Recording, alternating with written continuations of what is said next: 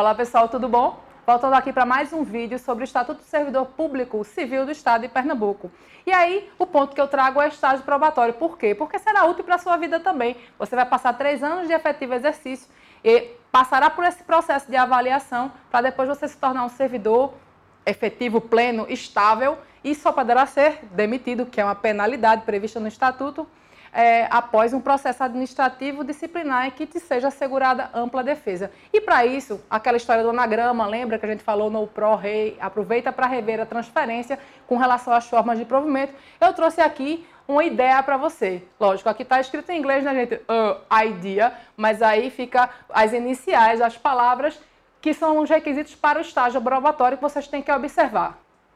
Nesse período, você tem que ficar um anjinho, né? Uma coisa maravilhosa. Passando, vamos ver. Idoneidade moral significa que você tem que estar todo organizado, certinho, não fazer nada de errado, se comportar devidamente. Você vai ser avaliado por uma equipe nesse período que você está, nesses três anos, no estágio probatório. Assiduidade. Então, ideia, idoneidade moral, assiduidade significa que você não pode faltar, tem que comparecer, chegar na hora, sair no horário, tudo direitinho. Disciplina significa que as ordens que te forem passadas, você não pode cumprir, você não, não vai cumprir as manifestamente ilegais. Você sabe disso, né? Estudou lá na Constituição Federal, estudou lá em Direito Administrativo, você tem que cumprir as ordens, mas não as que são manifestamente ilegais.